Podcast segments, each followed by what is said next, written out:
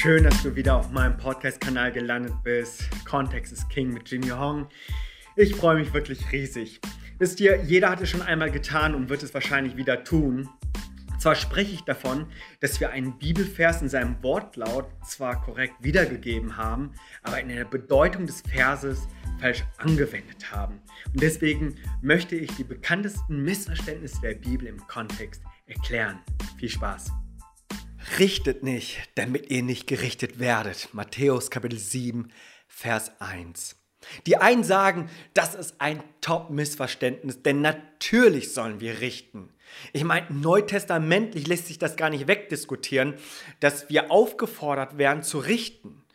Und man argumentiert, dass der Kontext eben darüber spricht, dass wir heuchlerisches Richten nicht tun sollen und dass das Jesus verurteilt, aber dass wir richten sollen. Und deswegen sagen die, dieser Vers wird oft so als Top-Missverständnis auch gesehen. Die anderen wiederum sagen, nein, nein, nein, das ist kein Missverständnis, das ist tatsächlich so gemeint, wortwörtlich, wie es hier steht. Sie sagen, wenn es ein Missverständnis ist, dann ist es höchstens ein Missverständnis im Missverständnis. Also doppeltes Missverständnis, wenn du so willst. Also das sagen die einen und die sagen, natürlich meint äh, dass Jesus so, wie er es hier gesagt hat, denn hier geht es um ein endzeitliches Gericht. Ähm, über welches Richten sprechen wir hier? Also der Kontext ist hier ziemlich eindeutig und auch leicht erklärt. Äh, Kapitel 7, Vers 1, Matthäus Evangelium steht im Zusammenhang der Bergpredigt.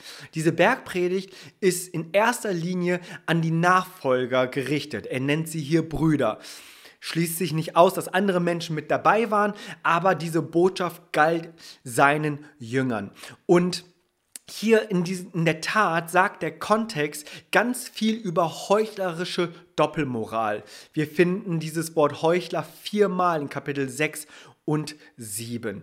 Und hier ist äh, Jesus unterwegs und sagt so, heucheln, Leute, das geht gar nicht. Ja, wir finden das beispielsweise mit dem Almosen geben, mit Gebet und Fasten. Er sagt so, gebt Almosen, aber nicht wie die Heuchler.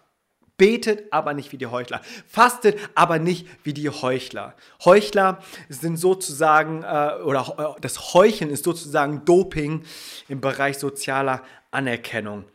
Und viele, die sich eben mit diesem Bibelvers beschäftigen und beschäftigt haben, die sagen, genau aus diesem Grund des Kontextes ist das Richten erlaubt, nur nicht richten wie Heuchler. Dieser Kontext ganz ehrlich, lässt sich auch nicht wegdiskutieren, will ich auch gar nicht, aber die Schlussfolgerung ist in meinen Augen falsch. Dass Jesus hier nur das heuchlerische Richten meint, wird dadurch entkräftigt, wenn wir darauf schauen, was Jesus gesagt hat und vor allem aber auch, wie er es gesagt hat. Er sagt hier, richtet nicht, damit ihr nicht gerichtet werdet. Dieser Satz steht hier im Passiv. Und das ist deshalb nochmal von Bedeutung, weil nämlich das Wort Krinein, richten, eine Bedeutungsbreite hat von unterschiedlichen Sachen. Das ist von, auf der Skala von unterscheiden, von scheiden, von beurteilen, auch verurteilen und eben auch richten. Und deswegen ist es nicht immer so ganz einfach, was denn hier gemeint ist, wenn Paulus das sagt oder Jesus das hier in 7 Vers 1 sagt. Aber das gibt uns einen Hinweis darauf, wie Jesus diesen Satz hier sagt. Er sagt diesen Satz nämlich im Passiv. Bedeutet, er sagt hier nicht, wer der Richtende ist.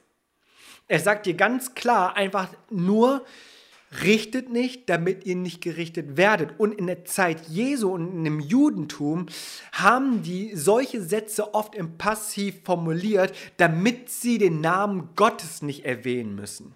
Sie hatten sozusagen eine heilige Scheu, dass sie gesagt haben, wir haben so einen Respekt und so eine Gottesehrfurcht, dass wir den Namen Gottes nicht nennen. Und es ist dann entsprechend im Passiv formulieren.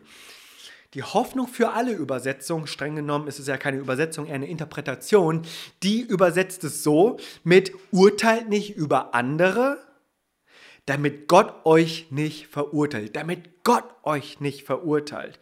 Also es geht hier tatsächlich um das endzeitliche Gericht. Hier geht es um Leben und Tod, hier geht es um Himmel und Hölle. Hier geht es nicht so von wegen, ist die Musik zu laut oder ist das mein Lieblingslied oder nicht oder äh, ist der Rock zu kurz, sondern hier geht es tatsächlich um Leben und Tod. Hier geht es um Seligkeit oder Verdammnis, um Himmel und Hölle. Und diese Bergpredigt macht dann auch in diesem Sinne Sinn, in dem, in dem Gebet, das Jesus hier uns in Kapitel 6 gibt, das Vater unser. Da heißt es an einer Stelle, vergib uns unsere Schuld, wie auch wir vergeben unseren Schuldigern. Und er betont es dann auch nochmal in Kapitel 6, Vers 14, wo es heißt, wenn ihr den Menschen ihre Verfehlung vergebt, so wird euch euer himmlischer Vater auch vergeben. Also kurz gesagt, richtet nicht, auf dass ihr nicht gerichtet werdet. So wie es da steht. Fällt keine Verdammungsurteile über andere, sondern seid nachsichtig und vergibt ihnen ihre Schuld. Und unter diesem Gesichtspunkt, finde ich, macht auch der Heuchler in unserem Kontext sehr, sehr viel Sinn. Denn warum? Wir heucheln alle. Du und ich, wir heucheln alle. Wenn du das gerade hörst oder siehst, und denkst, ich heuchel nicht, dann ist es mindestens jetzt, dass du das zum zweiten Mal getan hast. Wir heucheln alle. Und das sagt Jesus hier in unserem Bibelvers, und zwar, du Heuchler, sieh nicht den Splitter in dem Auge des anderen, so heißt es weiter in unseren Versen, sondern sieh deinen Balken, den du in deinem eigenen Auge hast, und kümmere dich erstmal darum. Das bedeutet, wir haben alle mindestens einen Balken in unserem Auge. Und den gilt es eben zu entfernen.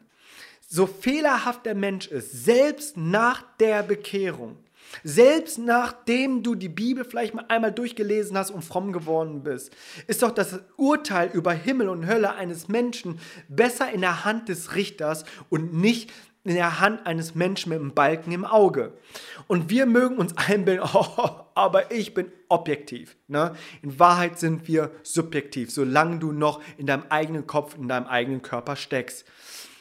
Aber Jesus macht hier ganz, ganz deutlich im, Kapitel 6 und in Kapitel 7, dass der Mensch ungeeignet ist, Richter zu sein der Ewigkeit. Hm, Balken im Auge weißt du so, den gilt es eben zu entfernen. Dein Auge, ja, darauf solltest du, über dieses Urteilsvermögen, solltest du, gerade wenn es um so schwerwiegende Fälle geht wie die Ewigkeit, nee, das ist lieber in der Hand des Richters. Apropos Auge, das kommt auch noch in den Versen äh, vor in unserem Kontext, äh, nur wenige Verse vor 7, Vers 1. Da heißt es nämlich, sagt Jesus, dass das Auge verdorben ist, dass es krank ist. Und das Ergebnis ist nun mal, dass wir unseren Balken rausziehen sollen. Und es mag ja jetzt das Argument sein, ja, aber wenn wir den Balken rausgezogen haben, ja, dann bin ich fähig, Richter zu sein. Eben nicht. Was sagt unser Wort? Das Wort sagt, dass wenn wir den Balken rausgezogen haben, erst dann helfen sollen, den Splitter unseres Bruders rauszuziehen. Also hier geht es nicht darum, Richter zu sein, sondern Helfer zu sein. Und das ist hier unser Fazit. Helfen und nicht richten. Lass Gott Gott sein und lass dem Mensch menschlich sein. Natürlich, natürlich verbietet Jesus nicht zu krinein, also zu richten oder zu urteilen und zu beurteilen. Ähm, unterscheiden und beurteilen ist eben erlaubt, aber bitte nicht als Heuchler. Das ist auch nochmal wichtig, denn helfen kann in Form einer Beurteilung, Unterscheidung oder auch Warnung geschehen. Helfen wie ein Heuchler ist oft keine Hilfe, sondern eigentlich eher ein Hindernis. Und wir wollen wir wollen an einen Punkt kommen, wo wir verstehen, dass wir hier auch nochmal unterscheiden. Und das sagt auch das Wort ganz klar, dass wir das tun sollen. Krinein sollen wir tun. Ja, wir finden das auch in dem unmittelbaren Kontext in Kapitel 7. Da finden wir nämlich im Vers 6, dass wir das Wertvolle und Göttliche nicht den Säuen und den Schweinen vorwerfen sollen. Also hier auch eine Unterscheidung treffen sollen. Wir finden das in Vers 20, 7 Vers 20. An ihren Früchten werdet sie ihr sie erkennen. Also hier auch ganz klar eine An Aufforderung zu unterscheiden. Aber hier geht es dann sicherlich nicht um das endzeitliche Gericht. Und das ist mein Fazit für Kapitel 7, Vers 1. Also äh, 7, Vers 1 hat nichts dagegen zu unterscheiden, beurteilen oder sogar zu verurteilen. Es mag innergemeinschaftliche und innergemeindliche Konsequenzen haben, ja, aber nein, nicht mit einem Richtgeist verdammen und Menschen in die Ewigkeit richten. Das steht uns nicht zu und das ist eine ganz klare Kompetenzüberschreitung. Gott ist der Richter über Leben und Tod. Richtet nicht, damit ihr nicht gerichtet werdet. Hey, ich bin total neugierig, äh, wie du über diesen Vers denkst. Lass es mich doch wissen. Wenn du es nicht so siehst wie ich, ist das total in Ordnung. Ähm, schreib mir einfach, wie du es siehst. Ansonsten, wenn du es kommentierst und es feierst und sagst, was du daraus mitnimmst, würde ich mich total freuen, denn ich schaue die ganze Zeit in eine Kamera, aber ich würde mich freuen, wenn es da einfach Menschen gibt, die hinter diesem Podcast oder in diesem YouTube-Kanal stecken. Hey, und wie immer gilt, jede gute Story lebt davon, dass ihre ganze ganze Geschichte erzählt wird. Kontext ist King. Voll cool, dass du dir diese Folge bis zum Ende angehört hast. Ich hoffe, es hat dir gefallen. Hey, auch du darfst natürlich deine Meinung und deine Argumentation sagen. Das würde mich total interessieren. Vielleicht möchtest du dafür auf YouTube kommen oder mir auf Instagram schreiben. Äh, verbinde dich doch gerne mit mir. Ich äh, würde mich total freuen. Bis dahin.